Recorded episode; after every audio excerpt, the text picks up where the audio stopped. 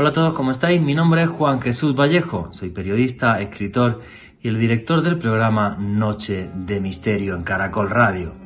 Desde hace miles de años el hombre se obsesionó con saber qué pasaría mañana, con adelantarnos al futuro.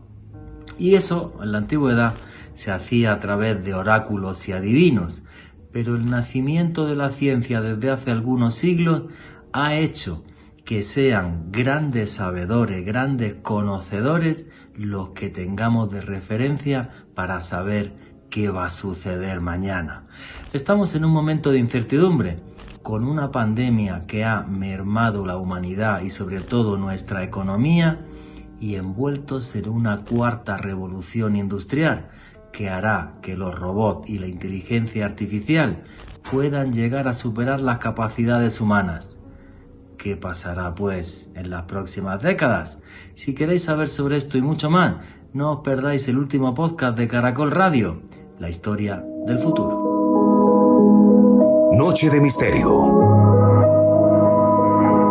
Juan Jesús Vallejo. Hay muchas formas de ver el futuro. Los antiguos griegos pensaban que todo estaba escrito que no éramos más que simples actores de un guion que ya estaba hecho. Y nos gustara o no, teníamos que pasar en esta vida por toda una serie de vicisitudes o también por toda una serie de triunfos.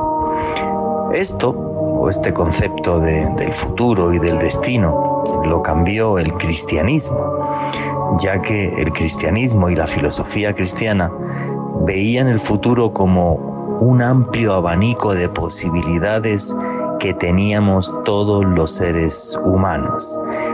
Y nosotros decidíamos qué destino cogíamos, qué destino iba a ser el nuestro.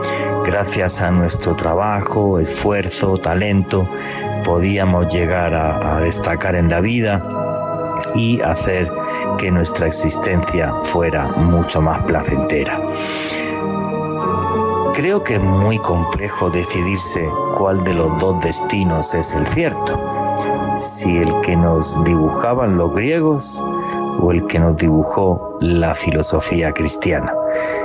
En mi opinión particular, creo que el destino es una mezcla de ambas cosas de circunstancias y elementos en los que mm, uno nace. Si alguien nace en un barrio muy, muy pobre, obvio, muy difícil que acabe haciendo un máster de economía en Harvard, pero a la vez también el esfuerzo, el talento, la inteligencia emocional y muchas cosas pueden hacer que nuestra vida cambie. Desde que el hombre es hombre, siempre hemos estado obsesionados con saber qué pasará mañana. Hace muchos miles de años esto era tremendamente importante, ya que eh, mañana podías salir de la caverna, encontrarte con un león y ahí acabar tu vida. Desde que llegaron las civilizaciones hace 5.000 años, eh, esto empezó a dulcificarse. De todas formas, eh, oráculos y adivinos han existido, existen y existirán. Pero en este juego de saber qué va a pasar mañana, hay elementos que desde mi punto de vista son fundamentales. Uno, para saber qué va a pasar mañana, mirar al pasado, ver qué sucedió y en función de eso estar prevenidos porque hay muchas cosas en la historia que son cíclicas. Sobre esto, además, esta noche tengo aquí un libro en mis manos que se llama La historia del futuro, de un muy buen amigo mío, de Germán Puerta Restrepo, que es el director del Planetario de Bogotá, un habitual aquí en Noche de Misterio, un libro súper recomendado de la editorial Icono. Y en este libro, Germán, pues echa un vistazo al pasado para ver qué aconteció y así estar prevenidos de lo que va a suceder. Bueno, pues a día de hoy yo creo que esto es fundamental. Y también para saber qué va a pasar mañana, hay un elemento que es nuevo desde hace muy pocos siglos, que es la ciencia. Y la ciencia nos puede advertir de catástrofes que están a punto de suceder, catástrofes que podrían terminar con todo el planeta. Por ejemplo, que llegue un asteroide y nos pase como a los dinosaurios hace 60 millones de años. O por ejemplo, y esto es menos teórico, el cambio climático que acabe con la vida tal y como la conocemos, en concreto a partir del año 2048, según muchos científicos. No sé si cuando uno mira al futuro tiene que hacerlo con esperanza o con incertidumbre, o quizás con una mezcla de ambas cosas. Creo que no podemos perder la esperanza en nosotros mismos, pero sí es cierto que estamos en un momento de incertidumbre. La verdad que la pandemia ha ayudado mucho a esa incertidumbre, porque una cosa es lo que nos diga la ciencia, que es que el futuro está en las estrellas, tenemos que colonizar Marte, la Luna. De esto va también el último libro que ha sacado el gran científico Michio Kaku. Pero hay otra parte que la ciencia no puede adivinar y es lo que sucede con las sociedades, la política, la geopolítica. Y antes del programa estaba mirando algunos datos, porque aunque los seres humanos somos unos necios que no paramos de matarnos y de insultarnos y de todo esto, por ejemplo, en 1820, hace dos siglos, el 94% de la población de la humanidad vivía en pobreza extrema. Hoy, dos siglos después, solamente un 10% de la humanidad vive en pobreza extrema. Pero si nos vamos solamente 60 años atrás, en 1960, el 20% de los niños que nacían fallecían antes de 5 años. Hoy esa cifra no llega al 4%. O sea, la evolución social, las revoluciones, además de eh, las revoluciones industriales, han ido modificando nuestra sociedad de una forma positiva. Pero esto va a ser siempre así o de repente podemos ir para atrás. Esto es lo que ha hecho la pandemia.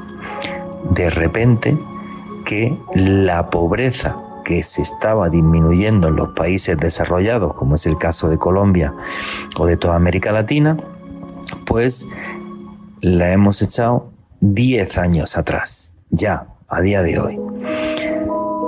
Así que es normal que con todas estas cosas que pasan, lo que sucedió, lo que sucede y lo que puede suceder mañana, estemos atentos a nuestro destino y estemos atentos al destino de la humanidad. La verdad, toda una serie de incógnitas que en este programa esperamos darles algunos datos reveladores, unos optimistas y otros ya les adelanto que bastante pesimistas. Buenas noches, noctámbulos. Mi nombre es Juan Jesús Vallejo. Lo que queréis seguirme en redes sociales, mi Twitter es arroba Juan G. Vallejo, Juan J. E. Vallejo. En Instagram y en Facebook, Juan Jesús Vallejo. Y esto es Noche de Misterio. Y aquí lo que hacemos es periodismo de misterio. Nosotros os ponemos los hechos encima de la mesa y vosotros decidís qué hay detrás y qué no, que viene un poquito de publicidad y ya mismo sigue. Noche de Misterio. Ya regresa Noche de Misterio. Noche de Misterio, Caracol Radio. Alejandro Bernal, buenas noches, amigo, compañero. ¿Cómo qué es lo que dicen los noctámbulos ahora mismo a través del numeral Futuro Caracol? Juan Jesús, un saludo para usted, para Cristian y Reinaldo, quienes están en los controles en la ciudad de Medellín, para nuestro invitado de esta noche, Germán Puerta, y desde luego para todos los oyentes que están reportando sintonía en este momento a través de Twitter y en el dial. Y también un abrazo muy especial para todas las personas que escuchan este programa en diferido a través del podcast que estamos publicando todas las semanas en una playlist una lista de reproducción en el canal de YouTube de Caracol Radio y Juan Jesús feliz de traer a uno de los más importantes divulgadores científicos de nuestro país, como lo es Germán Puerta, con su nuevo lanzamiento bibliográfico, una perspectiva sobre lo que va a ser el futuro de nuestro mundo desde el punto de vista de la historia y de la ciencia. Efectivamente, amigo. Y no sé qué está diciendo la gente a través del numeral, pero bueno, tú, ¿eres, optimista o pesimista para los próximos 10 años, hasta el 2030? Eh, hasta el 2030, Juan G, creo que optimista creo, porque, bueno, la computación cuántica para mí, sin lugar a dudas, va a suponer un cambio absoluto de nuestra relación con la tecnología, de, creo que también de las relaciones entre nosotros como sociedad, como, como seres humanos, y al menos hasta el 2030 le veo buen aspecto. De ahí en adelante que entre el diablo y escoja, no respondo, al menos esa es mi visión. Pues y aquí, de hecho, de hecho, Gladys Ferro, eh, una oyente que siempre está acompañándonos, nos dice, yo la conozco, una señora encantadora. ¿Qué es lo que dice Gladys? Nos dice, el mundo está muy descuadernado y encajarlo nos va a costar un poco caro. Aquí Daniel Iván Manrique nos dice, pesimista, el egoísmo del hombre no tiene límites. Aplicamos el refrán de al caído caerle. Aquí Joe Rory también dice que pesimista, así que Juanje, de entrada nuestros oyentes están con una perspectiva muy negativa al respecto. Bueno, pues yo voy a, dar mi opinión y ahora le pregunto la suya, obviamente, a, Germán Puerta, que, que es nuestro invitado estrella de esta noche. Los próximos 10 años yo soy muy, muy optimista, en el sentido de que va a pasar como cuando sucedió lo de la gripe española en la Primera Guerra Mundial. Todo el mundo va a querer viajar, comer, tener sexo y todas las cosas que no hizo estos dos años de pandemia y entonces se va a mover el dinero, va a haber un repunte económico, todo fabuloso. A partir de del 2030, ojalá me equivoque, lo que vislumbro, el infierno con una cuarta revolución industrial que pueda acabar hasta con un 20 o un 30% de los trabajos del planeta, con una economía que cada vez se basa más en lo financiero y nada en lo real, que quiero hacer un día un programa sobre eso, por cierto, que eso sí que es la mayor conspiración del mundo y del planeta. Y eh, además con un cambio climático que no sé hasta qué punto va incluso más rápido de lo que pensamos. Entonces yo a partir de 2030, yo espero haberme hecho ya un búnker, estar ahí viviendo en medio de la selva y listo. Pero lo próximo, esta década sí soy optimista. A partir de ahí soy tremendamente pesimista y un día podríamos además hacer un programa sobre, sobre eso, aunque esta noche vamos a, a comentar muchas cosas al respecto. Pero bueno, el que sabe mucho más que nosotros sobre lo que puede suceder mañana, al menos desde el punto de vista de la ciencia, y que le ha hecho un repaso mm, a la historia fabuloso en este libro que se llama La historia del futuro, es el señor Germán Puerta Restrepo, que es el director del Planetario de Bogotá. Germán Puerta, feliz de tenerte aquí eh, otra vez, aquí en Noche de Misterio. Creo que... hola, Juan Jesús. ¿Cómo ¿Qué hay? ¿Cómo estás? Alejandro también un saludo, un saludo a todos los que nos escuchan. Pues contento de estar otra vez en este maravilloso programa que tiene tanta audiencia. Y bueno, te adelanto que en, parte, en parte, yo soy muy optimista eh, con, con esta nación. Veo transformaciones sociales bien interesantes soy muy optimista con los eh, descubrimientos científicos, por ejemplo, en el espacio. Creo que en los próximos 10 años vamos a resolver nuestro dilema si estamos solos o no en el universo. Ojalá. Eso, oye, eso es una primicia informativa. eso me acaba de dejar en shock. Pero hablo de bacterias en Marte, no estoy hablando de ah, marcianos. ya me chafaste la noche, vale, vale. Perdón, continúa. Muy optimista con estos grandes descubrimientos, con los nuevos telescopios en el espacio y, y toda esta revolución tecnológica que de todas formas y, nos, nos, ayuda a entender mejor nuestro universo. Y, y, nos afecta nuestra forma de vida, que espero en forma positiva, pero muy, muy preocupado con nuestro iceberg en el gran Titanic en el que navegamos. Y nuestro iceberg, tú ya lo mencionaste, es el cambio climático. Es algo que no le veo solución en el corto plazo, como si estuviéramos ya en un punto de, de no retorno. Y ahí vamos a tener serios problemas si no tomamos medidas realmente muy fuertes. Y no las veo que se estén tomando. Es que aquí hay un tema que es clave, Germán. Una cosa es la ciencia y luego otra cosa es la sociedad. Me explico. Gracias a la ciencia hemos tenido tres revoluciones industriales que transformaron el mundo. Fíjate el dato que yo, que yo di antes y lo repito. O sea, 1820 el 94% de la población mundial vivía en la pobreza extrema. Y a día de hoy tan solo el 10% y eso se lo debemos a la ciencia. Ahora, cosa distinta es cómo eh, eso se aplica en la sociedad, la economía, la política, la geopolítica. Y eso es clave, o sea, hay muchos científicos o una buena parte de la comunidad científica que le ha avisado a los políticos y tal y les ha dicho, oye señores, mmm, cuidadito con esto, que nos vamos al carajo. Y mmm, fíjate, con todos los respetos del mundo a los países en vías de desarrollo que dicen, no, genial, a partir de mañana salimos todos en bici, ponemos placas solares, vale, el 80% de las emisiones de CO2 las hace el G20.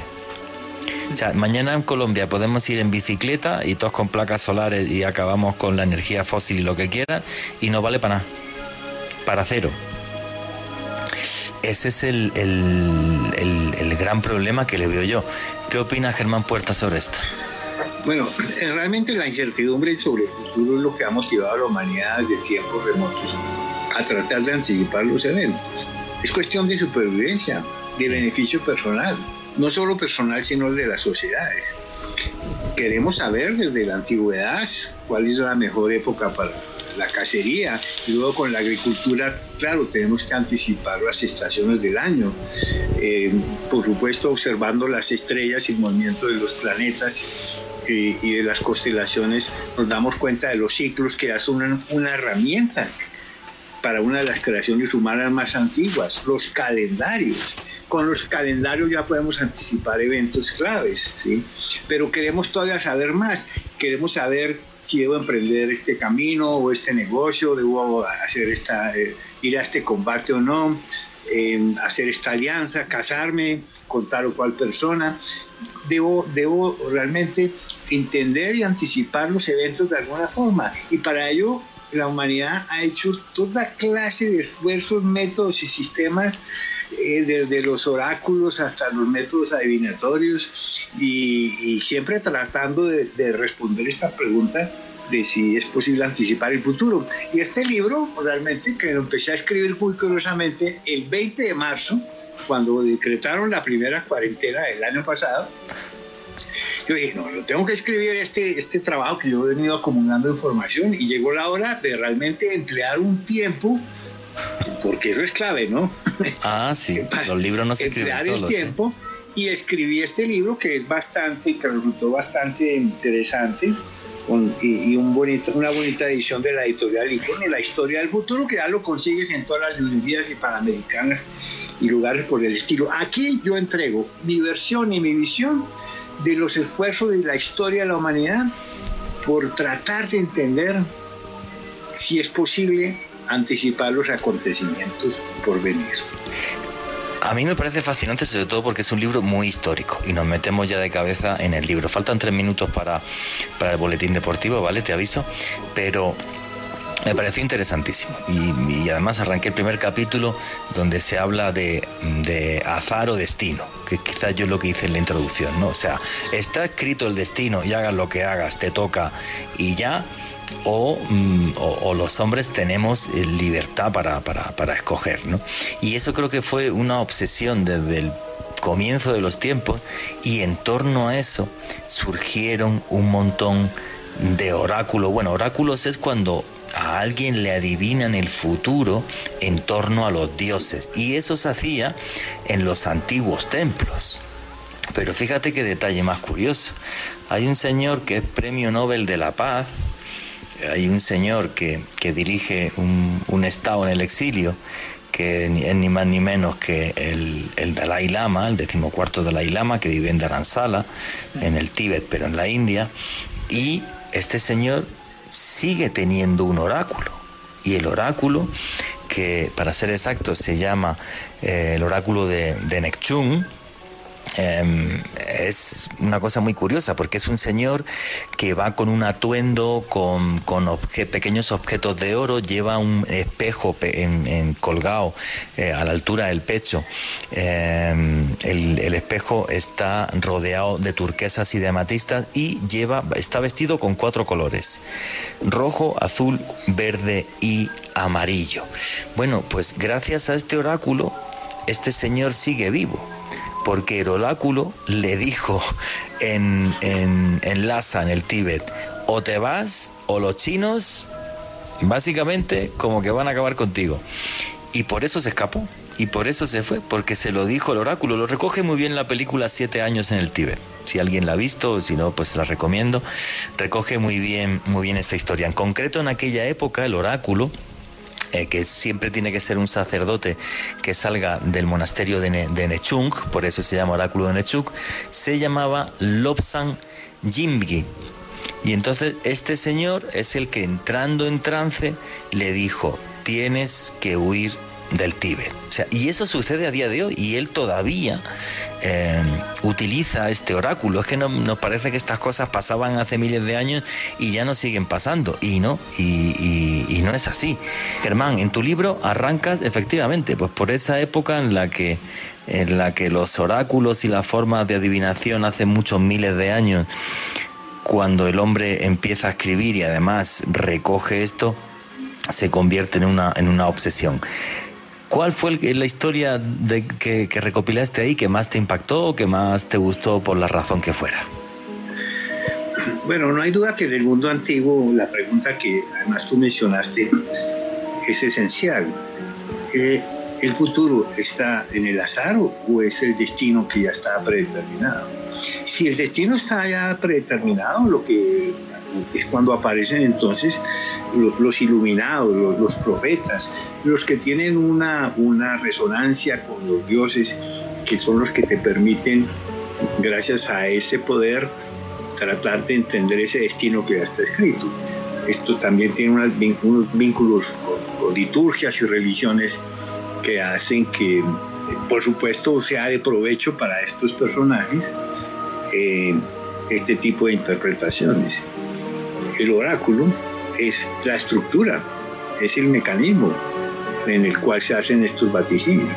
Por supuesto, el más conocido es el oráculo de Delfos en Grecia, asociado, por ejemplo, con una de las grandes tragedias de, la literatura, eh, Edipo Rey, eh, de Sófocles, que yo comienzo con la, descripción de esa historia que es tan interesante, en la cual la, lectura de lo que le iba a suceder al, al rey determinó por completo toda la trama de esta historia. Pero sin duda el oráculo que más me pareció más fascinante es el de Amón en Egipto, porque eh, eh, era extraordinario según la descripción que se hace en, varios libros.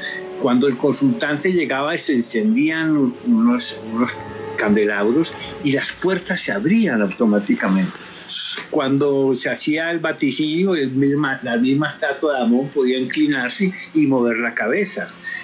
Esto, por supuesto, indicaba no solamente el genio de los, eh, de los eh, eh, egipcios, pero su, su, desarrollo en ingeniería y en hidráulica, porque todo esto es un mecanismo de hidráulica y de calentar y enfriar, enfriar el agua, lo que permitía hacer estos movimientos. Y sin duda uno de los más em, importantes clientes que tuvo este oráculo fue Alejandro.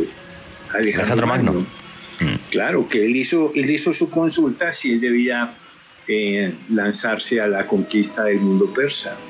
Y parece que el oráculo le dijo que sí, que lo hiciera. Eh, fíjate que en este caso el evento histórico pareciera que se sucede por la influencia misma del mecanismo del oráculo. que condiciona el evento.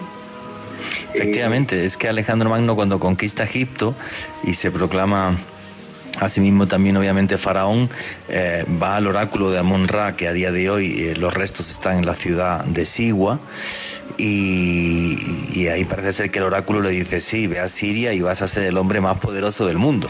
Y efectivamente, conquistó, conquistó todo Oriente Medio, bueno, llegó hasta el en, en Afganistán. O sea, las montañas es lo que básicamente hicieron que se echara para atrás, aunque también llegó a tener batallas en la India y, demás.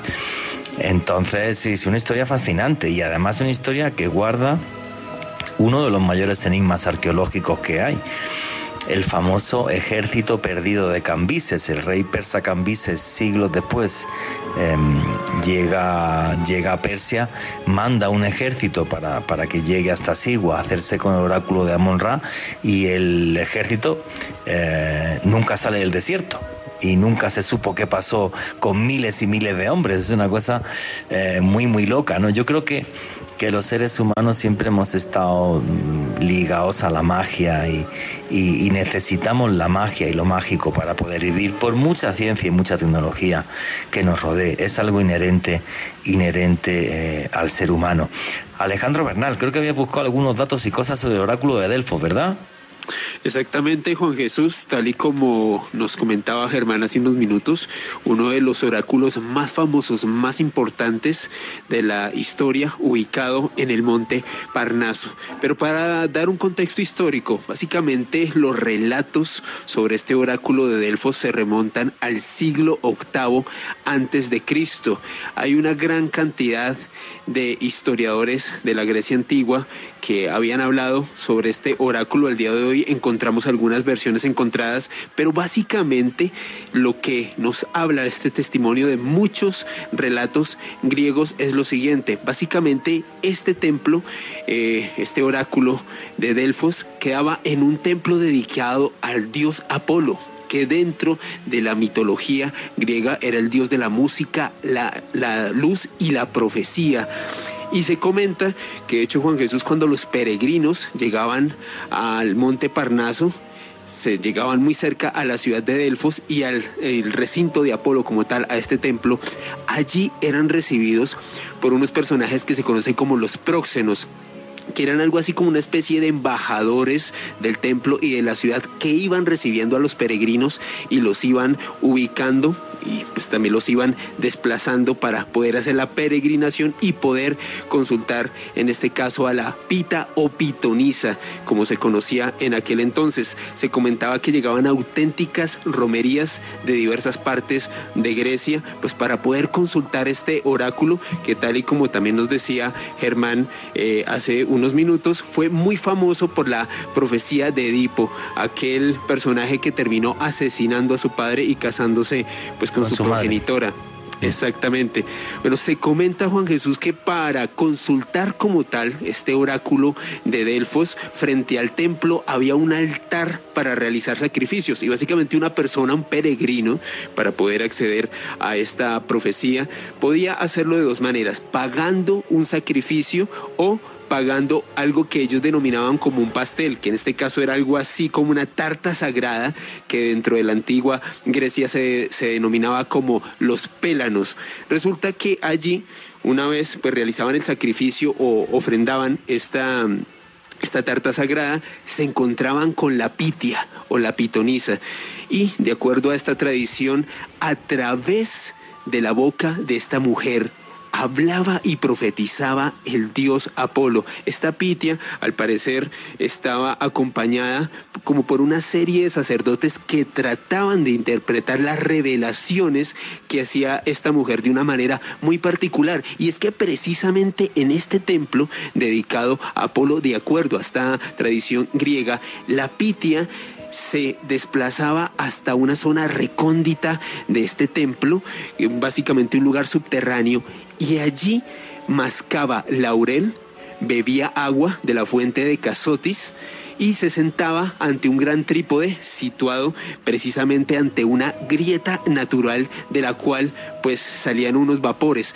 Comentaban algunas fuentes históricas que al inhalarlos esta pitonisa entraba en un trance y en este estado de frenesí era como comenzaba a profetizar, a hablar sobre el futuro de las personas que la consultaban.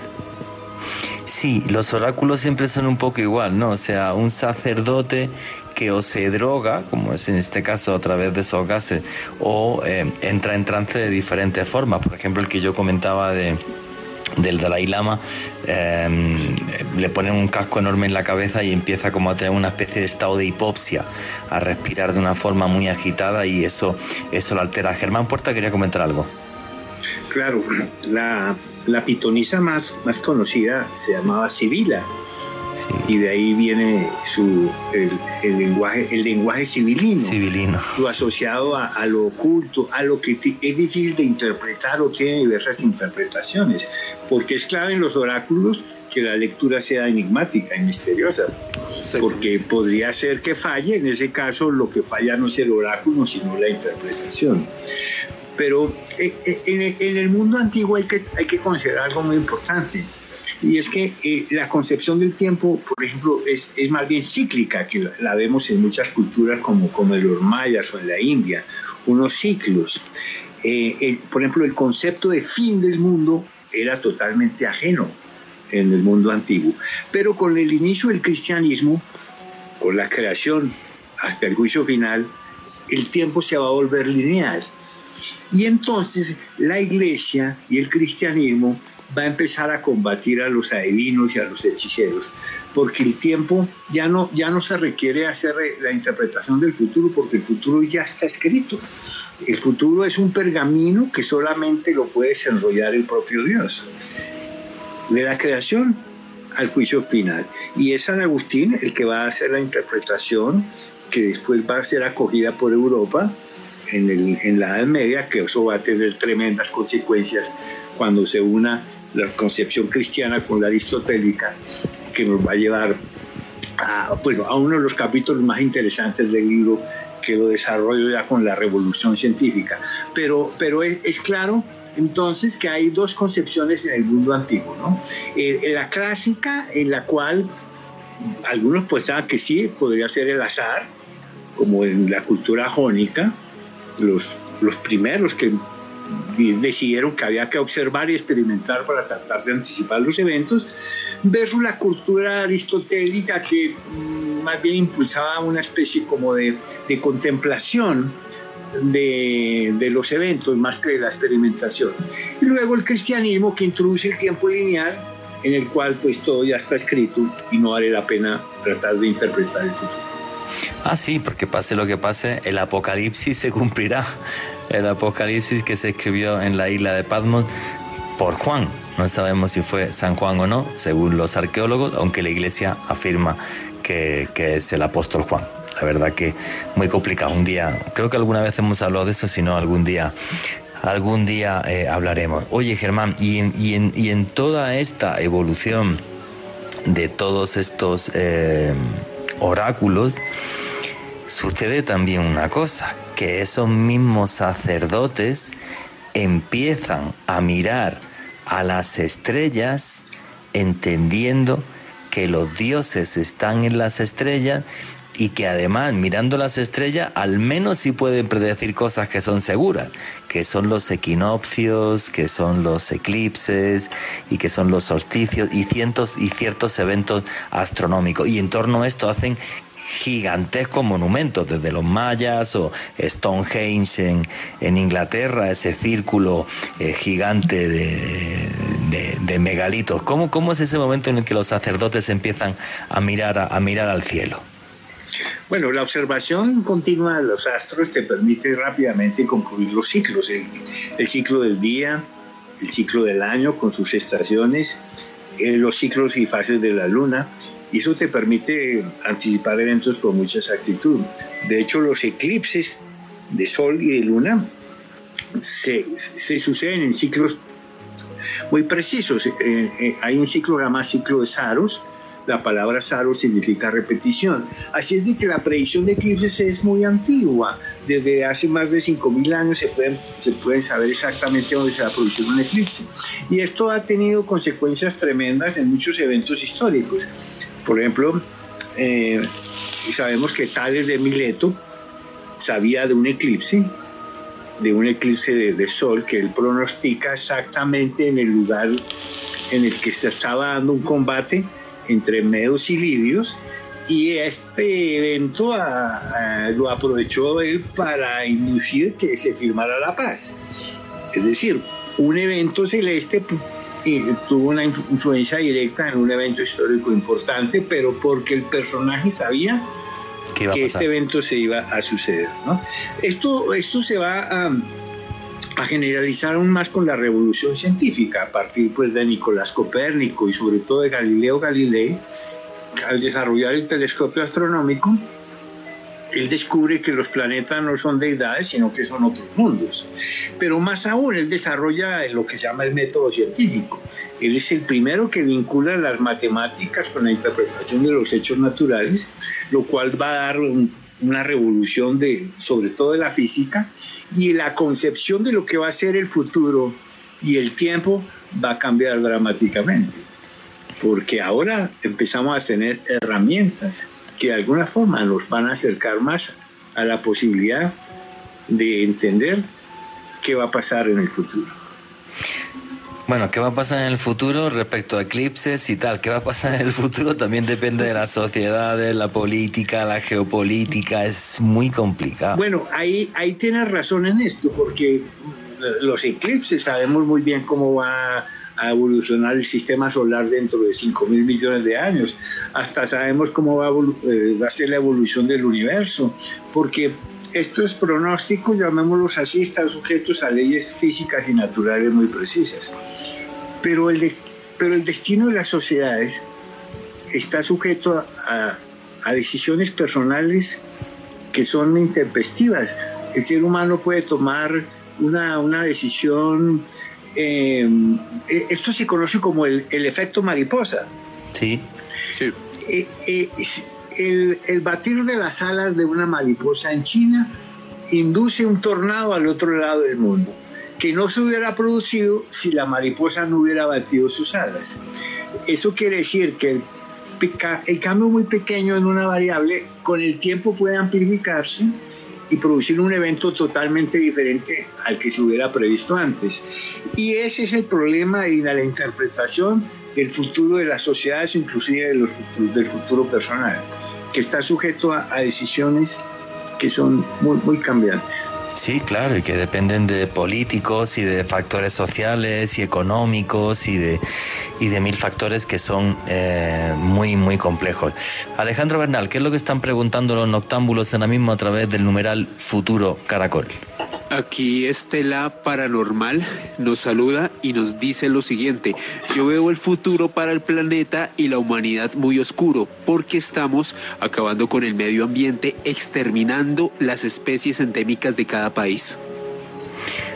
Yo creo, y Germán que, que me corrijo, o sea, vamos a ver, especies a lo largo de la historia han desaparecido y han aparecido muchísimas. El problema que, sucede ahora es que efectivamente con el cambio climático y por la acción humana lo que hacen es desaparecer especies, pero no es que desaparezcan y aparezcan, sino que cada vez tenemos menos, menos, menos, menos y es una pobreza eh, biológica que nos puede llegar a pasar factura, ¿verdad, Germán? Bueno, estamos en una era que algunos la llaman el antropoceno eh, estamos cambiando el planeta a escala global, igual que se sucedió en otras eras geológicas del pasado, pero ahora lo hacemos a un ritmo acelerado. De hecho, el número de especies que se han extinguido en los últimos 50 años equivaldrían a cualquier extinción global de, tiempos pasados. Em, no hay duda que, que este, esta era sí, sí está afectando el planeta pues a escala a escala global y además creciente, ¿no? Mm. Mencionabas tú hace un momento, bueno, lo, lo, coloco en el libro, ¿no? Anualmente deforestamos áreas equivalentes a un país del tamaño de Italia y eso es algo muy serio. Sí, muy, pero muy, muy serio. Nos estamos cargando además los océanos, está acidificando el océano. Y eso va a hacer que lo que más oxígeno eh, crea, que son las diatomeas que están en el océano, un día, porque la gente piensa que la selva del Amazonas es la que más oxígeno produce, pues no, son las diatomeas. Pero si la acidificación del océano se las carga, nos vamos al carajo, pero, pero bien. ¿Qué más preguntas y comentarios hay, Alejandro? Aquí Juan David reporta sintonía y nos saluda desde Sydney, Australia y Kenneth nos dice lo siguiente, me considero realmente optimista, creo que objetivamente vamos a estar mejor gracias a la tecnología en 10 años, pero a la vez vamos a ser cada vez más pesimistas, paranoicos y temerosos, parece que es una correlación inversa. Mira, respecto a lo que pregunta este señor, de los datos que yo estuve buscando esta tarde, hay un eh, científico, eh, se llama eh, Jer Leonard. Y este señor comenta que los próximos 10 años, esta década que estamos viviendo, va a ser la clave en el futuro de la humanidad. Y todo va a depender de la tecnología. Ya ni petróleo, ni... O sea, lo que más va a valer es la tecnología, qué tecnología tengas y cómo apliques esa tecnología para cambiar la sociedad. Vale, él, mezcla el concepto tecnología con sociedad y un tercer elemento que me parece muy importante, que es em, la geopolítica. ¿Sabes por qué muchos expertos en, geopolítica son pesimistas para dentro de 10 años? Por varias razones. Una es que muy, muy, posiblemente no. Según los expertos, en el año 2028 China va a tener un Producto Interior Bruto mayor que el de Estados Unidos. O sea, China va a desbancar a Estados Unidos como primera potencia mundial. Y eso en geopolítica, siempre que ha sucedido, ese tipo de cambios no han sido muy pacíficos, que digamos. Recordaros, por ejemplo, cuando a nivel geopolítico España era la primera potencia del mundo y luego fue Gran Bretaña. Ese tipo de cambios no suelen ser muy, muy pacíficos. Y meten un elemento más que cuando suceda esto pocos años después, en la década que viene, a partir del 2030 y tantos, todos los países del Golfo, que hoy día son una potencia económica brutal, van a empezar a, ver cómo su economía es posible que se empiece a derrumbar, debido a que el tener combustible fósil ya no te va a dar una gran riqueza. Y el problema es que esos países están armados hasta los dientes. Y tú cuando alguien hace que sea pobre y tiene muchas armas, tampoco se le una mezcla muy positiva. ¿Qué opina Germán Puerta de todo esto? Pues yo opino que tú estás en el, en el borde de la profecía. Sí. sí. Realmente, claro, eh, podría tener mucho sentido decir que China va a ser la primera potencia del mundo, o que los países del Golfo van a declinar cuando el petróleo debe de ser eh, consumido. Sí, pero realmente va a suceder. O sea, ¿podemos estar seguros de que eso es así? No, para nada para nada. O sea, simplemente. Ahí hay un tema, un tema de futuro que es clave y, que además tiene implicaciones muy importantes para la toma de decisiones de quién sabe cuántos negocios o corporaciones o qué otras decisiones. A eso me refiero, que el ser humano. Pero, pero mira, hay una herramienta que yo la desarrollo hacia la mitad del libro en el capítulo que llama imaginación y conocimiento y que además un poco me va acercando a la a, la conclusión o, a, la... Sí, a, lo que el libro realmente, a lo que pretendo decir allí. Y es que en este tema de la tratar de anticipar los eventos, los que más éxito han tenido realmente han sido los, los imaginativos escritores de la ciencia ficción. Ah, sí. Los Julio Verne, Isaac Asimov, Arthur Clarke, eh, eh, eh, y personajes ilustrados con grandes eh, conocimientos eh, geniales y con conocimientos científicos, además interactuando con, científicos y técnicos de su época, han podido anticipar eventos extraordinarios. Mira, por ejemplo, lo que se anticipa en la película 2001 Dice del Espacio, lo que anticipa Julio Verne con su viaje a la Luna. Lo del viaje a la Luna es extraordinario Acertó el número de, de, viajeros, tres, por ejemplo, casi, el sitio donde se hizo todo, increíble. Todo, de, de dónde despegó, de Florida. Sí, sí. La marca del cañón era el cañón Armstrong, como Neil Armstrong fue el primer hombre que pisó la luna. la nave se llamaba Columbia, exactamente como el módulo de mando de la misión Apolo se llamaba Columbia. los tres días de viaje, eh, el, amarizaje en el Océano Pacífico y el rescate por un barco, exactamente como lo haría la misión Apolo 11 un siglo después. Pero era, era Julio Verne un visionario, un alucinado, ¿no? Era un escritor, era un... Eh, eh, estaba muy bien informado, interactuaba con los científicos y técnicos de su época y tenía una de las grandes herramientas del ser humano para anticipar el futuro, la imaginación. Esa es nuestra gran herramienta y un poco esa es la conclusión que yo desarrollo con el libro. La, la, experiencia y la imaginación son las herramientas de la visualización. Por ejemplo, la intuición. La intuición que es bien difícil de interpretar. Eh, pero es clave en muchos eventos. Hasta se dice que la teoría de la relatividad de Einstein fue producto de una intuición que tuvo. ¿sí? Pero la intuición funciona mucho mejor en aquellos que tienen la experiencia, que están, eh, que es gente con cultura, que, cualquier otra persona, que, un estudioso. ¿sí? O sea, la intuición no funciona en, en toda entre todos, ¿no? Entonces es un poco, un poco la conclusión a la que yo voy llegando. Y bueno, y más adelante hablaremos de la inteligencia artificial y esta nueva modernidad que, que nos anticipa una serie de eventos extraordinarios, incluyendo la gran posibilidad de realmente conocer el futuro, que es el viaje en el tiempo. Acaba de introducir un factor em, que creo que es clave en, esto, em, Germán Puerta.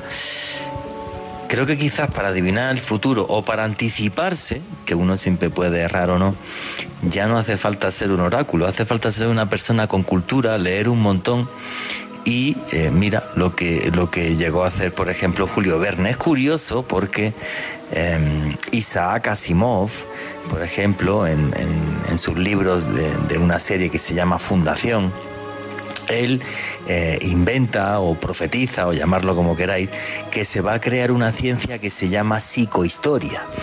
Y es que la ciencia va a llegar a ser tan potente que va a poder coger todas esas variables de las que estamos hablando aquí esta noche, o sea, la parte científica, la parte social, la parte política, todas, y que vamos a saber, vamos a poder saber qué va a suceder mañana.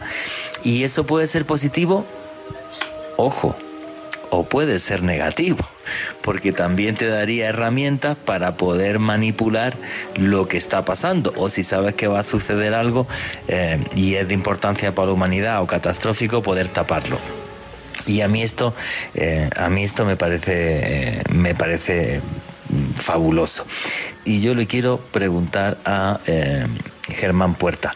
Eh, le dedicaste eh, un capítulo que estuve leyendo que se llama Arte Adivinatoria al tema del zodíaco. O sea, porque hay un momento ya en que esto de las estrellas se mezcla ¿vale? Con la forma de adivinar el futuro. Y la astrología a día de hoy sigue moviendo, pero a muchísimas millones de personas mm, que, que, la siguen a pie juntilla. A mí me parece maravilloso, cada uno que crea en lo que quiera, el terreno de la creencia es totalmente libre.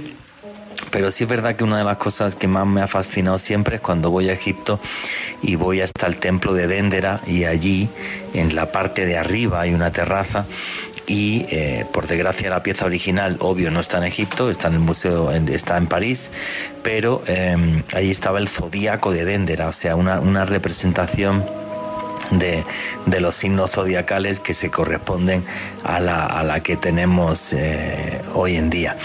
Germán Puerta, qué conocimiento tan maravilloso es el del, el del zodiaco. Bueno, el zodiaco es la franja de la esfera celeste eh, por, las constelaciones donde circulan el Sol, la Luna y los planetas. las constelaciones más conocidas que en, astrología las llaman signos, en, realidad pues en astrología manejan 12 signos, pero realmente las constelaciones por donde transita el Sol son 13, incluyendo a Ofiuco, el portador de la serpiente. Hay, una enorme diferencia entre astronomía y astrología desde el punto de vista de, los límites del cielo y el manejo de la bóveda celeste. El zodiaco es muy antiguo, lo inventaron desde tiempos mesopotámicos para tratar de relacionar estaciones y eventos del año con paso de los planetas del Sol y la Luna, lo cual eh, desarrolló en este arte adivinatorio que por supuesto no tiene la base científica para concluir que sea posible anticipar los eventos. Pero la, creencia eh, sobre esto es muy, muy antigua. y hay que abonarle por, por lo menos esa antigüedad más de 5.000 años observando esas relaciones del cielo con eventos eh, de la Tierra. Pero hoy día tenemos eh, zodiacos mucho más precisos. Están asociados a la inteligencia artificial y a la big data y a las realidades virtuales. Allí están las herramientas más precisas para tratar de anticipar los eventos. Oye, Germán, los zodiacos modernos.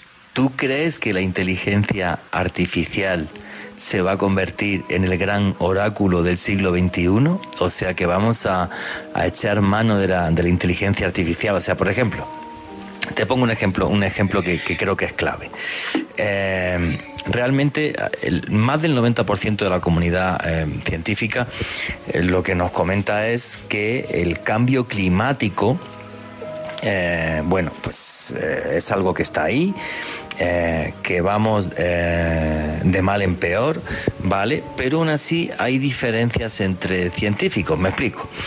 Eh, uno de ellos, antes comenté el nombre, Will McPherson, profesor de la Universidad de Arizona, que además es experto en extinción de, de, especies, él habla que la humanidad va a colapsar en el 2030 por el tema del permafrost. El permafrost es que en Siberia hay una zona enorme donde debajo del hielo hay metano. Entonces él piensa que esa cantidad de metano es mm, gigantesca y que esto se va a descongelar antes de lo que otros científicos crean. Bueno, pues esta es la opinión de este personaje que es muy conocido a nivel mundial.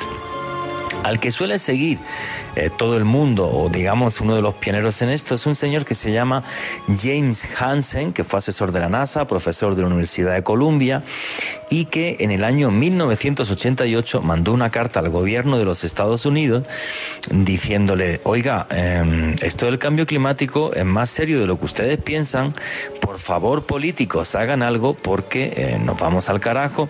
Y además este señor sí creó modelos matemáticos en el sentido de decir, si seguimos haciendo esta cantidad de emisiones de CO2, pues nos vamos a ir al carajo en tal año tal, por eso se habla tanto del año 2048. Eh, Pero luego tienes, por ejemplo, otro científico al que adora el, señor Donald Trump, le digo señor porque no puedo decir otra cosa al aire, que es un señor que se llama Richard Linsen, eh, eh, profesor del Instituto, del Instituto Tecnológico de Massachusetts, o sea, el tipo no es un bruto, y este dice que no, que el cambio climático es una tontería, que los cambios climáticos se han dado a lo largo de la historia varias veces, y este le escribió una carta a Donald Trump para que se saliesen de los acuerdos de París tal y como hicieron, porque él defiende que es peor para la humanidad, eh, frenar la tecnología y no sé qué y tacatá, que por cierto, gente de su misma universidad le puso um, a caer de un burro después de que le mandara la carta a Donald Trump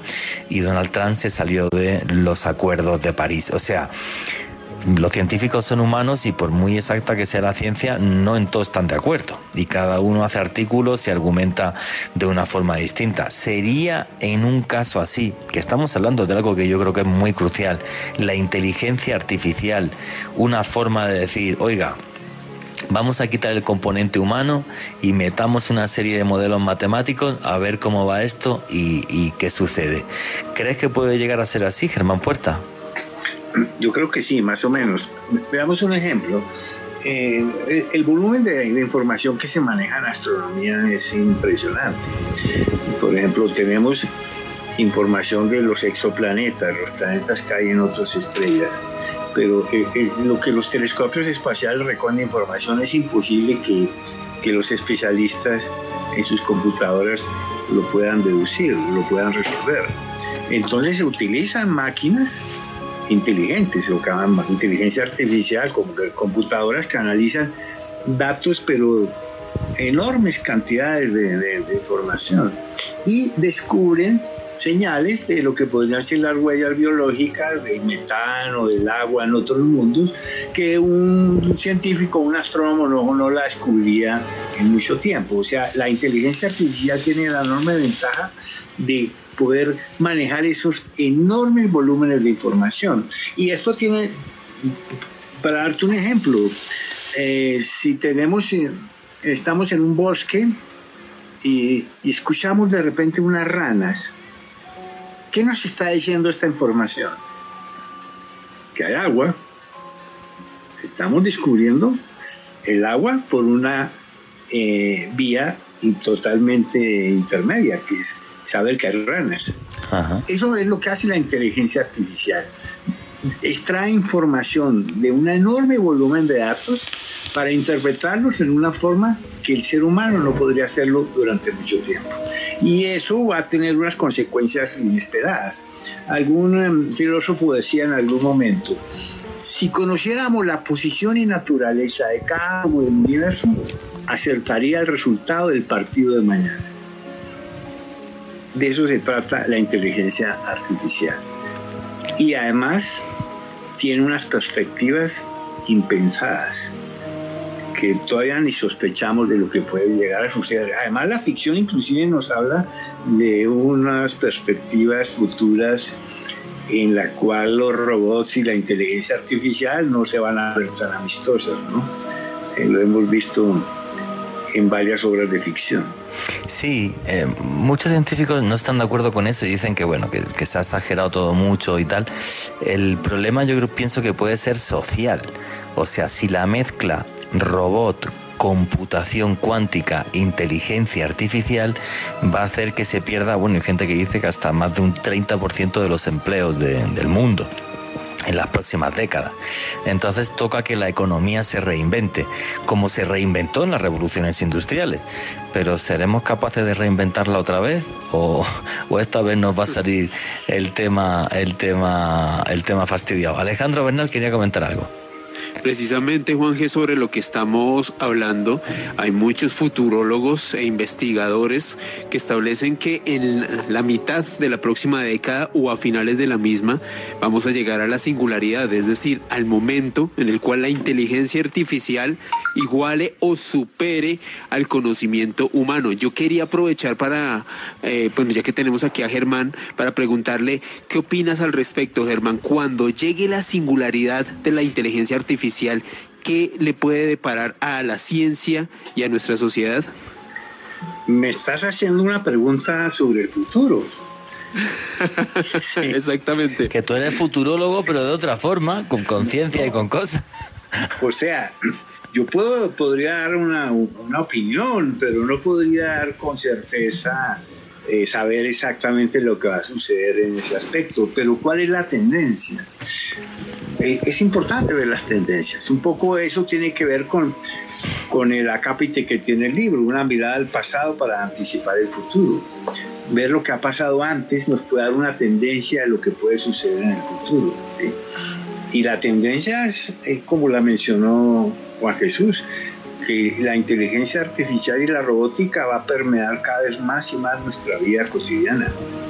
Eh, lo estamos viendo no solo en nuestro inseparable amigo el teléfono celular, que ya es una forma de inteligencia artificial, sino en las computadoras y en muchos otros aspectos. Y eso puede tener consecuencias imprevistas, sí, sin duda. Sí, sí, sí. Bueno, vamos a ver qué sucede para esa, para esa mitad de década de, del, siglo, mm, del siglo que viene. Eh, Germán Ciencia, hemos hablado de Germán, Germán Puerta, perdón, hemos estado hablando de, oráculos, de, zodiacos, de, bueno, de, esa intención del hombre por adivinar el futuro. Pero ¿en qué momento podemos decir que nacen los pioneros de la ciencia? ¿Quién serían los pioneros de la ciencia y los que, los que empiezan a transformar eh, la sociedad y el mundo? Bueno, antes quiero anticipar mis redes sociales, Astropuerta en Instagram y Twitter. Astropuerta, sí, sencillamente.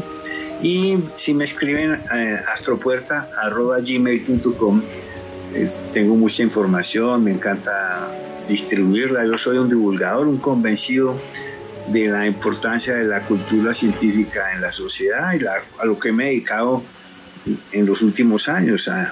y sobre todo ahora estoy en una campaña por impulsar más planetarios, más museos científicos, más centros de ciencia.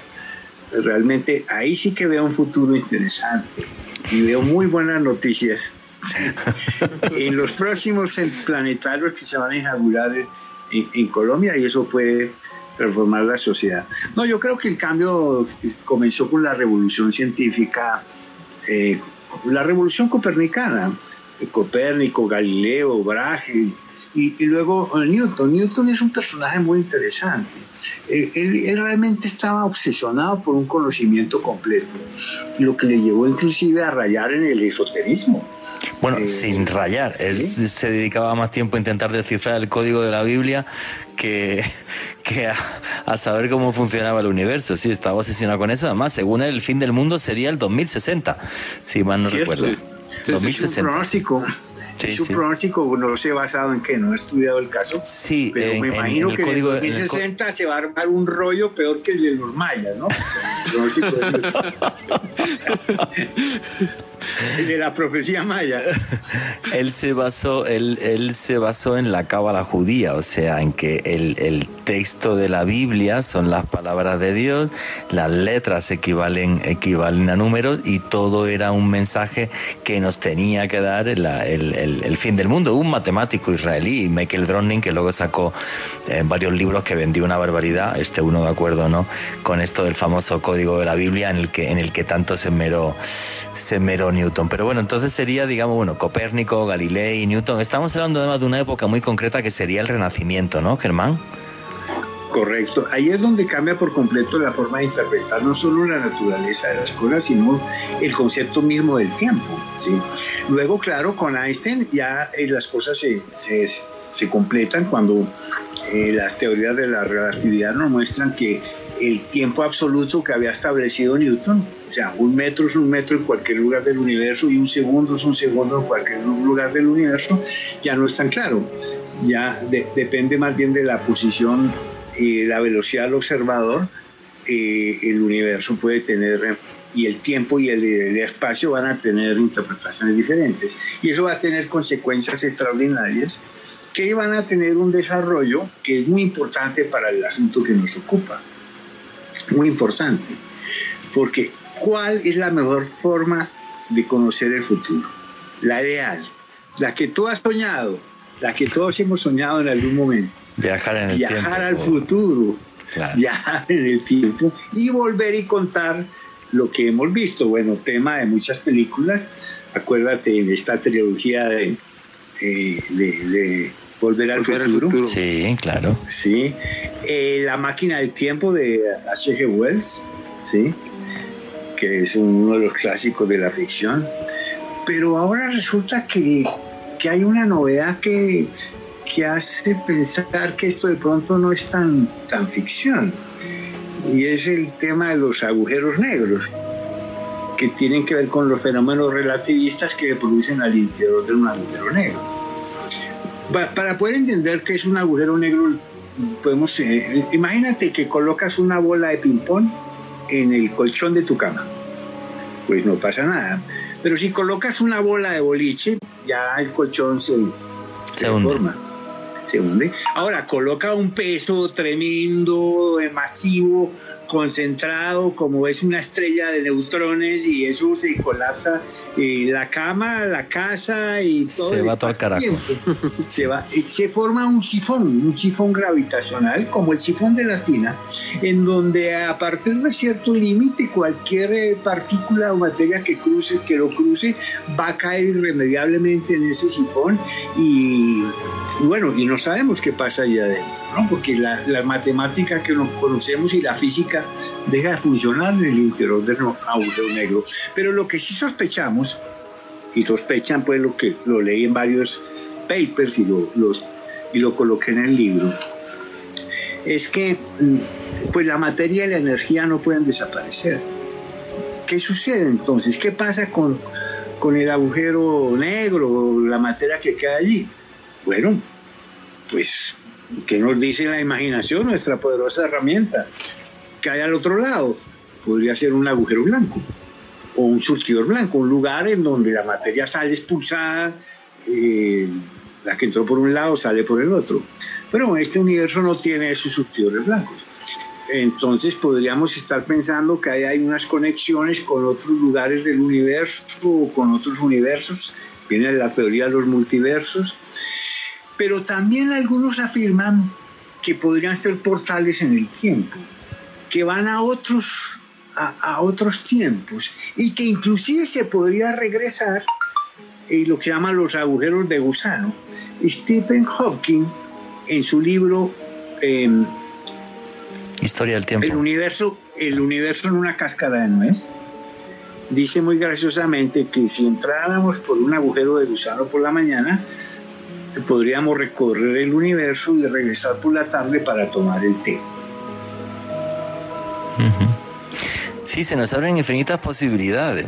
¿Vale? Y hay científicos que se están tomando eh, el tema de hacer una máquina del tiempo súper en serio. Alejandro Bernal. Precisamente Juan Jesús sobre eso quería comentar y nos, nos referimos al astrofísico, profesor de la Universidad de Connecticut, Ron Mallet. Este señor, desde la década de los 50 del siglo pasado, ha estado obsesionado con la idea de viajar en el tiempo y de construir una máquina que nos permita lograr este prodigio. Haciendo un contexto muy rápido, pues este señor fue una persona que participó como combatiente en la guerra de Vietnam, después realizó sus estudios de astrofísica y aproximadamente desde finales de la década de los 70 está vinculado como docente a la Universidad de Connecticut. Él comenta a nivel personal, Juanje, y era algo que, que hablábamos en otro espacio, que esta motivación que tuvo para construir esta máquina del tiempo, esta obsesión con regresar al pasado, se debe a una tragedia personal que vivió. A los 10 años el padre de Ron Mallet falleció de manera repentina y al parecer él quedó obsesionado con la idea de viajar en el tiempo y volver a contactar a su progenitor. Aparte de esta idea, también ha estado profundamente obsesionado con obras de literatura como La máquina del tiempo de H.G. Wells, de la cual nos hablaba Germán hace unos minutos, incluso con Interstellar, la misma película de Volver al Futuro, pero bueno, hablando como tal de estos hallazgos, de esta idea de construir una máquina en el tiempo, Ron Mallet nos comenta lo siguiente.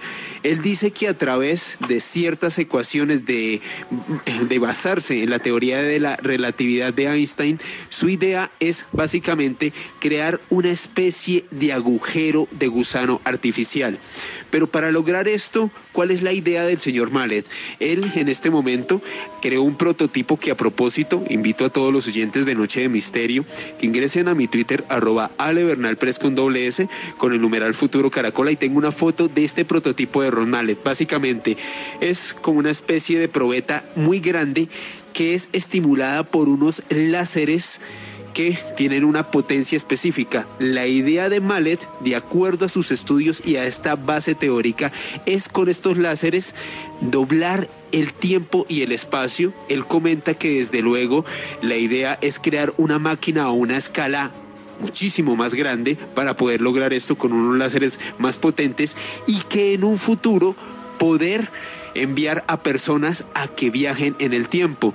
De acuerdo a su equipo de estudio, también varios investigadores de la Universidad de Connecticut, Mallet afirma que esta máquina en efecto podría ayudarle a alguien en un futuro muy lejano el poder regresar al pasado, pero que el inconveniente que tendría este dispositivo es saber cómo poder enviarlo al futuro, porque según él, básicamente la gran limitante de este artefacto sería que la persona o las personas que viajaran en el tiempo únicamente podrían volver a un tiempo que estuviese manipulado desde el momento en el que se conecta el aparato. Sin embargo, de acuerdo a él, a, esta base teórica, no ha podido resolver el inconveniente, de cómo poder enviar a alguien al futuro. Así que ya hay astrofísicos, gente de ciencia, trabajando en esta posibilidad de viajar en el tiempo. Oye, Germán, todas estas locuras nos, las ha abierto una cosa que es la física cuántica, pero comenta. Bueno, el comentario de Alejandro está muy interesante y tiene que ver algo con lo que le, escuché a Juan, a Juan Jesús en un programas pasados sobre los ovnis. Y es que eh, una interpretación, esto pues, tiene mucha imaginación, no estoy diciendo que así sea, pero me gusta el planteamiento, es que los ovnis somos nuestros, son nuestros descendientes del futuro que vienen a esta época a observarnos, a hacer y no pueden intervenir porque alterarían el pasado, están en un tiempo alternativo. Tú sabes que es la paradoja del abuelo. Tú no puedes ir al pasado y matar a tu abuelo porque creer es una paradoja. Entonces tienes que ir a un tiempo alternativo en el cual no puedes intervenir con el tiempo real. Y por eso es que estos ovnis no se dejan ver ni se dejan pues, eh, así como interactuar. Apenas se dejan ver, ¿no? Somos nosotros mismos haciendo turismo en nuestro tiempo. Sí, crononautas es una de, las teorías que hay, de las hipótesis que hay sobre el tema de los ovnis, que tanto ha cambiado en, los últimos tres años desde, desde que tenemos todas estas investigaciones del Pentágono que, no paran de, sorprendernos. Yo las vivo como si el Atlético Madrid llegara a la final de la Champions día a día. Yo estoy como loco con eso, lo reconozco y además la, charla que vamos a dar el, mes que viene, Alejandro Bernal eh, y yo, que va a ser el jueves día 5 de agosto en Casa Magola aquí, que puede seguir también la gente eh, que quiera online. Luego pondremos la, toda la información en nuestras redes sociales. Repito mi Twitter, arroba Juan G. Vallejo, Juan J. E. Vallejo. Eh, va sobre eso. Voy a sacar todos los vídeos del Pentágono y de antes del Pentágono que se grabaron con, antes de las filtraciones del Pentágono con, con, esa, con ese tipo de tecnología que que nos, nos, está, nos está sorprendiendo. Y eh, no me resisto a preguntarle a Germán Puerta, oye, para mí sí hubo un científico, además me caía muy bien porque decía que hablaba con extraterrestres y demás, creó un aparato para eso, eh, que se llama Nikola Tesla, que este sí que vio el futuro, macho. O sea, este, este dijo que habría cosas como la que tenemos hoy día, que son los celulares, aparte que nos dejó grandes inventos, como por ejemplo es este con el que ustedes me están escuchando, que es la radio, porque aunque le dieran el premio Nobel a Marconi realmente lo hizo con 14 patentes de Nikola Tesla. O sea que la radio la, inventó Nikola Tesla, eh, los tubos de neón, eh, mil cosas más. Menudo personaje, ¿no, Germán Puerta? Y, la era del espacio. El viaje a la luna nos dejó la era de las comunicaciones, las computadoras, la miniaturización, cantidad de aplicaciones que usamos en la vida diaria y, y, sobre todo nos dejó la promesa de que sí podemos ir a otros mundos. Eso es no es poca cosa. Sí, sí, o sea, este señor fue, eh, fue un genio, eh, un tipo muy, muy peculiar que iba todas las tardes a darle de comer a las palomas y me cuente lo que me cuente el FBI y el gobierno de los Estados Unidos de América, yo no me creo que han entregado toda la documentación que recogieron en la habitación del hotel en la que falleció. Yo no me lo creo. Quiero decir que es muy chistosa la anécdota cuando le preguntan a Albert Einstein y le dicen que qué se sentía con, con ser el hombre más inteligente del siglo XX y Albert Einstein respondió, señores, tenían que haberle preguntado a Nikola Tesla Efectivamente, qué mente tan, tan prodigiosa y, tan tremendamente eh, particular. Viajar en el tiempo sería un complique tremendo por lo que estaba diciendo Germán Puerta, porque si uno viaja al pasado y se carga a su abuelo, pues tenemos un problema importante. Sin embargo, parece ser que hay una persona que dice que tiene la solución a esto. Em, Alejandro Bernal, ¿cómo es esta historia? Y esta persona es un estudiante de la Universidad de Queensland. Este chico se llama Germain Tovar y junto a un profesor y filósofo, filósofo y físico teórico Fabio Costa, también de esta universidad, crearon un modelo matemático para resolver la paradoja que nos conllevaría viajar en el tiempo.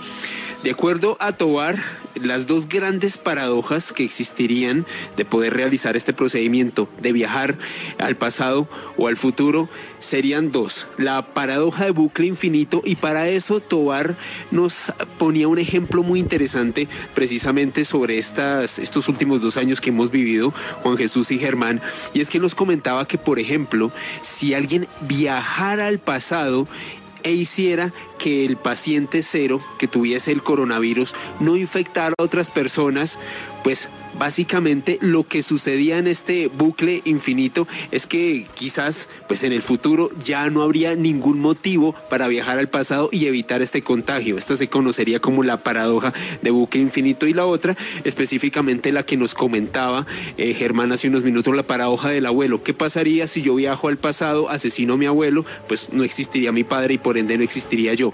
Sin embargo, Tobar va más allá y él dice que a través del uso de diversas fórmulas matemáticas se ha dado cuenta de algo y es que de acuerdo a sus estudios y a sus investigaciones, al parecer hay eventos que hacen que el universo se calibre a sí mismo y si algo tiene que pasar, pues ha de ocurrir de alguna manera u otra.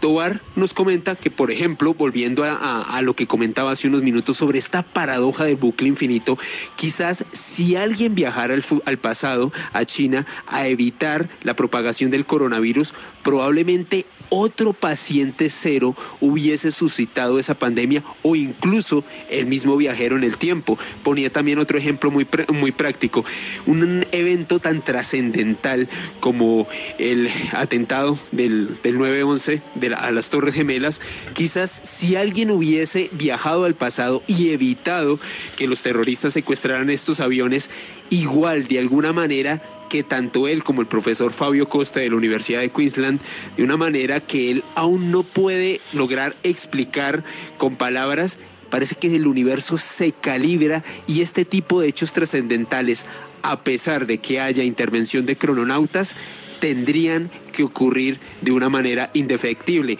La gran pregunta que plantea Tobar, que se la hago usted, Juan Jesús, a Germán y desde luego a todos los oyentes de Noche de Misterio es la siguiente. Él comentaba, es como si a través de esta fórmula matemática que estuve creando, que estoy teorizando, como si existiese una especie de destino que de alguna u otra manera se tuviera que cumplir en el universo.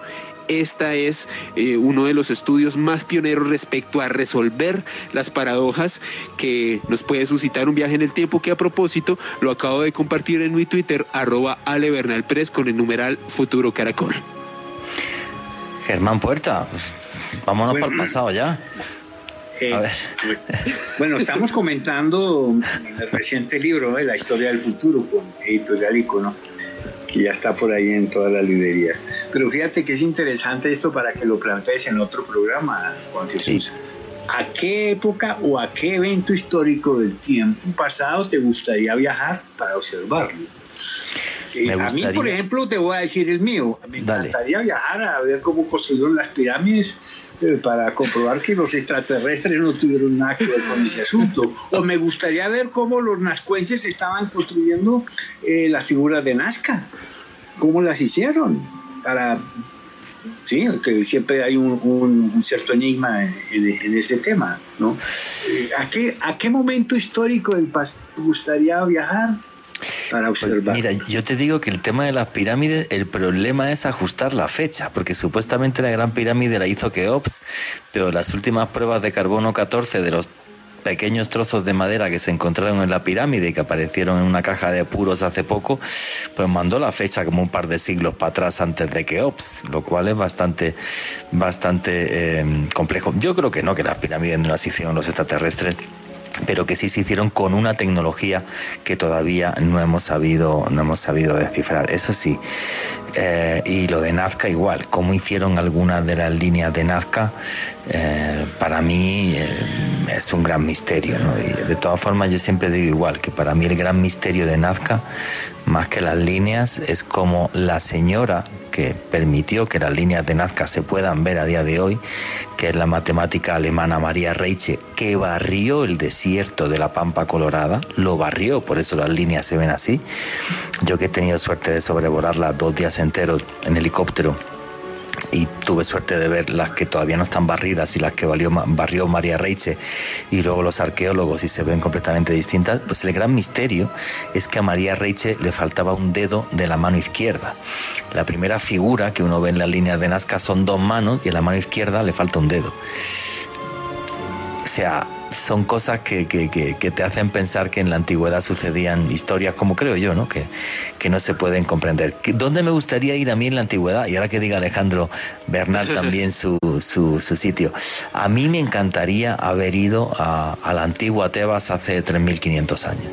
Creo que fue la primera capital del mundo, desde mi punto de vista la antigua Tebas en Egipto y, claro, camuflarme como un egipcio más o como un extranjero que iba a hacer comercio eh, con todos los peligros que tenía la antigüedad, porque las sociedades antiguas eran tremendamente crueles, pero muy, muy crueles. Entonces, con mucho cuidado, pero sí, a mí me encantaría ir a ver la, antigua Tebas hace hace, hace 3.500 años. Sí. Eso, por ejemplo, me fascinaría. Es un evento. Y otro evento, a ver, ¿Qué otro evento me gustaría, me, gustaría, me gustaría eh, ver en la historia? No sé, no sé. Quizás em, también, por ejemplo, mm, cómo se construyeron los, los, y cómo surgió la primera civilización en la ciudad de Ur hace 5.500 años, eso me hubiera encantado. Y además entendería esto de los reptilianos, que es cuando, cuando arrancó todo el tema este de los reptilianos y tal.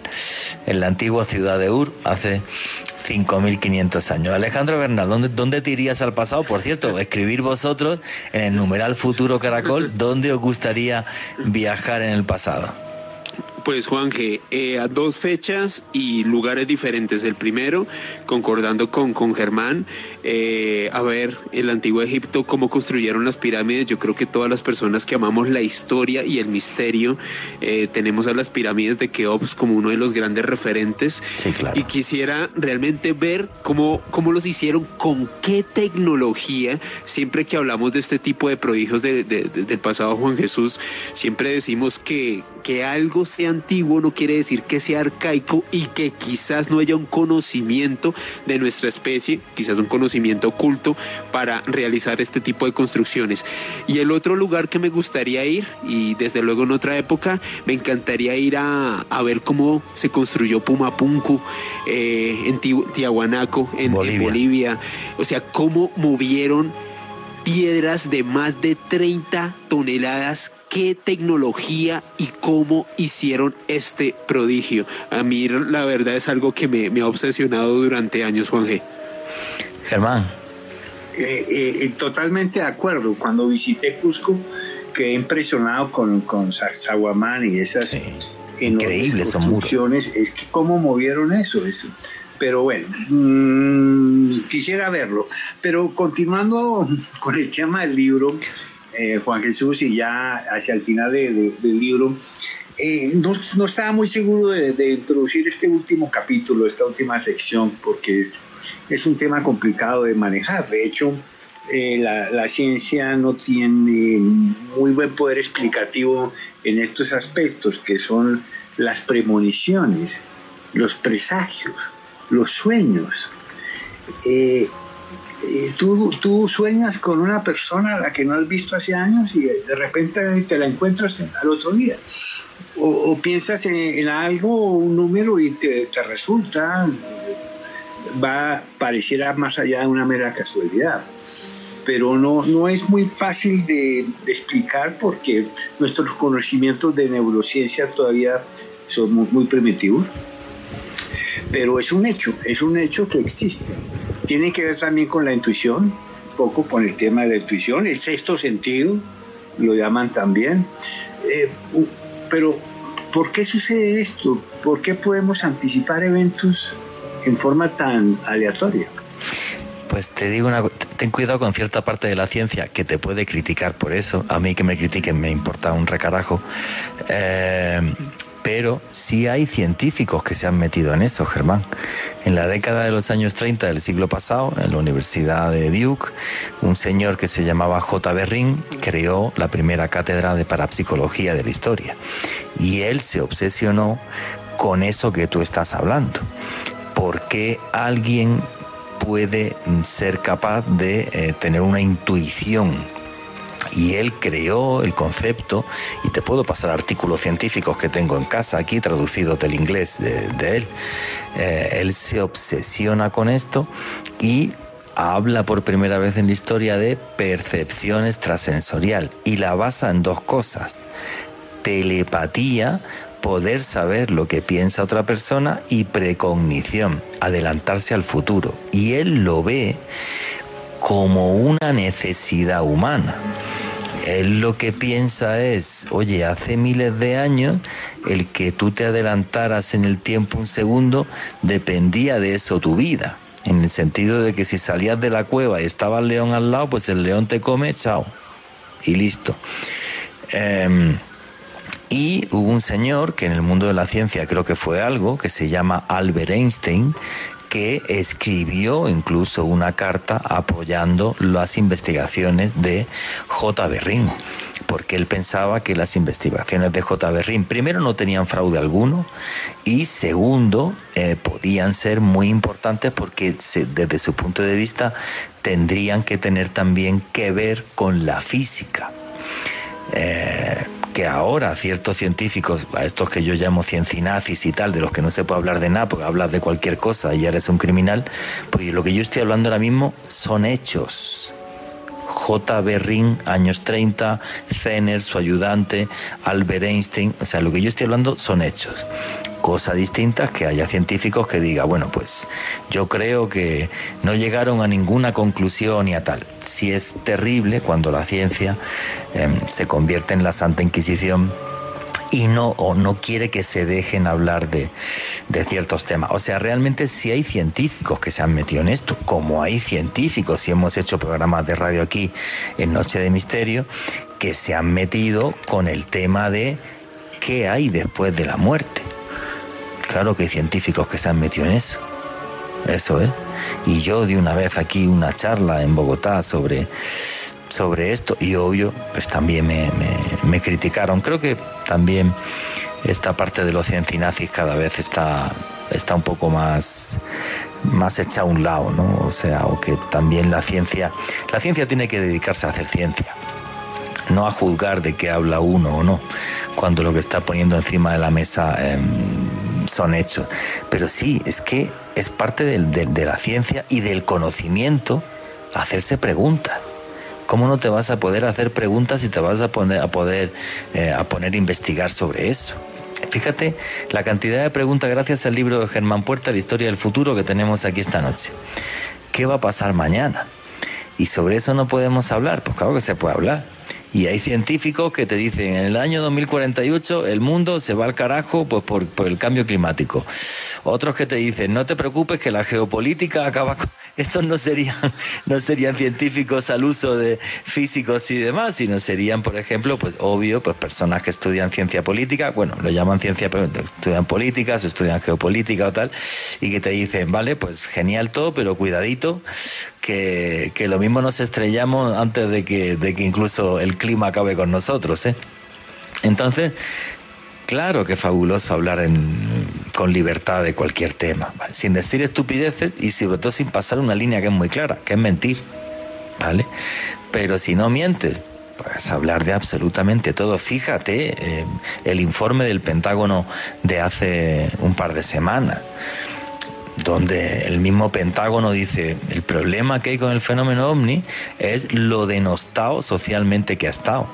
El informe obvio que eso es culpa de ellos que sacaron campañas, como en los 90 cuando sacaron una campaña diciendo que todos los ovnis del mundo eran los prototipos de Northrop, de, de la industria Northrop o cosas así, y que una parte de la ciencia les apoyó les apoyó y que el señor Condon de la comisión Condon famoso que investigó 50 casos de ovni mintió más que pesaba, vamos, o sea, pero luego hay científicos como fue Kenneth Arnold investigando ovnis que llegó y dijo, "Me obligaron a mentir."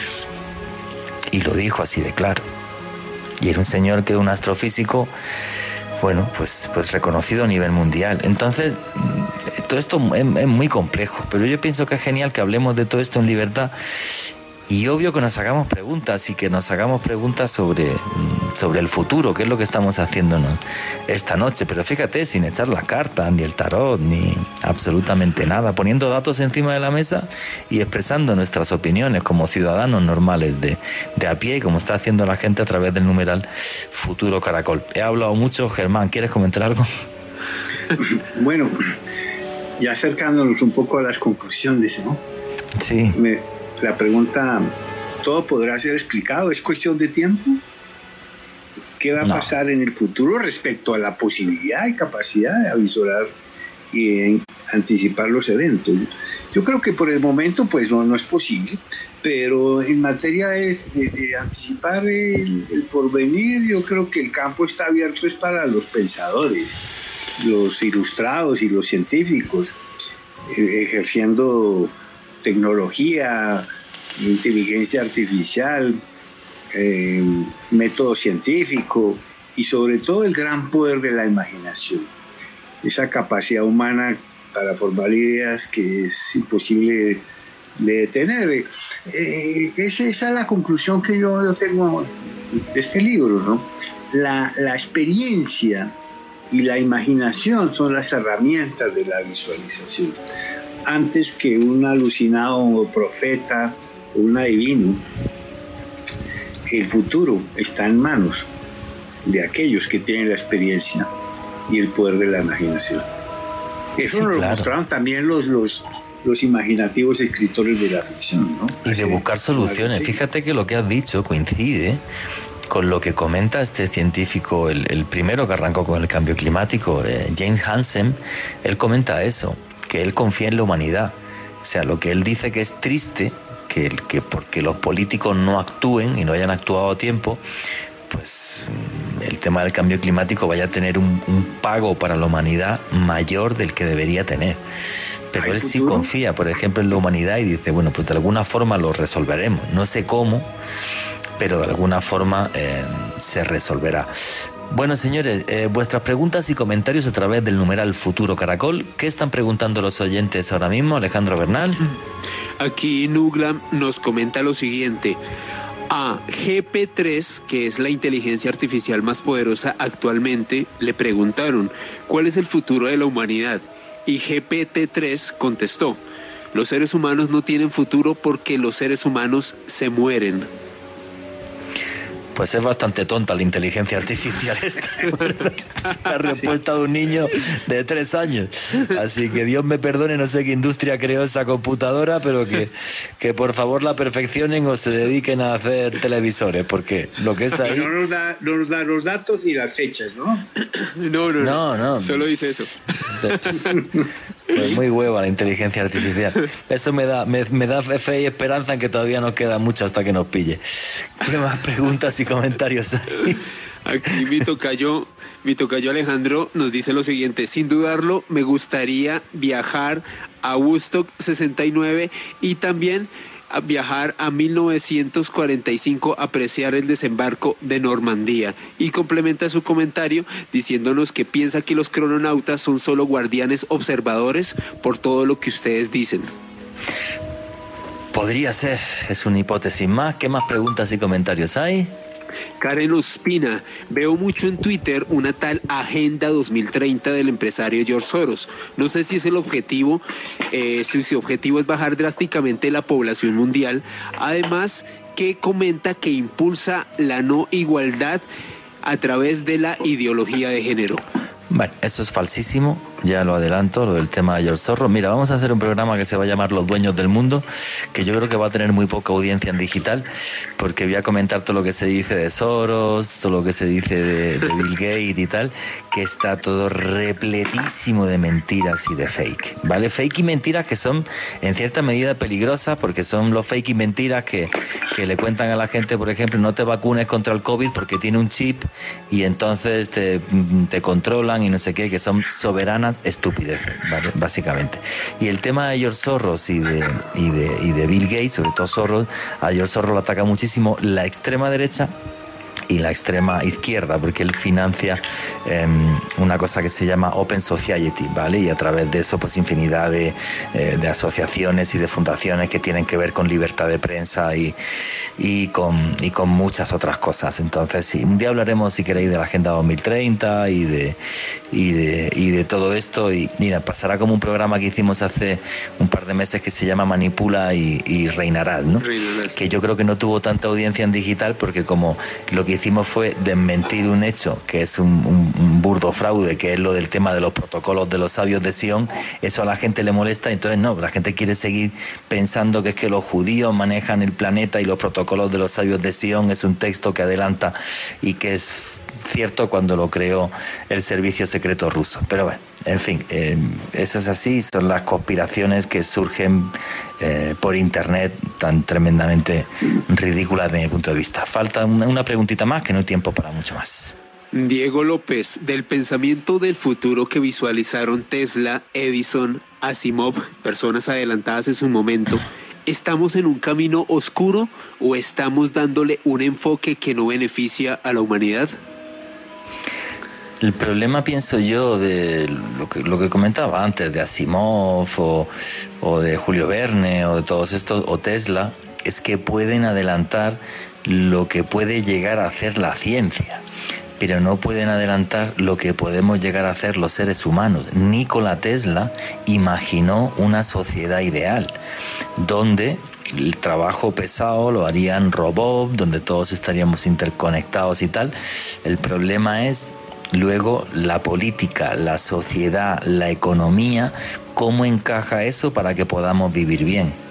Eso es lo que no es capaz Tesla ni nadie de adelantar. O sea, algún pensador se adelantó, algún científico a Adolf Hitler o, a Lenin, al nacimiento del comunismo, que es la idea política que más gente mató en la historia, más de 100 millones de personas, o, al nacimiento del, del nazismo, que mató también un montón de millones de personas. No, lo único es que, por ejemplo, cuando estamos viendo lo que está sucediendo en estos tiempos, volviendo a esa polarización absurda de antes de la Segunda Guerra Mundial, pues la gente experta en geopolítica te dice, cuidadito, cuidadito que vamos mal. Eso es. Bueno, señores, faltan cuatro minutitos, así que vamos a ir dando ya pie al cierre del programa. Germán Puerta, tus conclusiones, tus redes sociales, la invitación para que la gente esté en la presentación del libro, que con gusto además yo voy a estar ahí contigo charlando. Ahí tienes el micrófono. Sí, la historia del futuro eh, con Editorial Icono lo, vamos a lanzar y a presentar pues, virtualmente el próximo miércoles con Juan Jesús Vallejo como comentarista, pero el libro ya está en librerías y por, por correo con la editorial en la web de la editorial Icono la historia, la historia del futuro.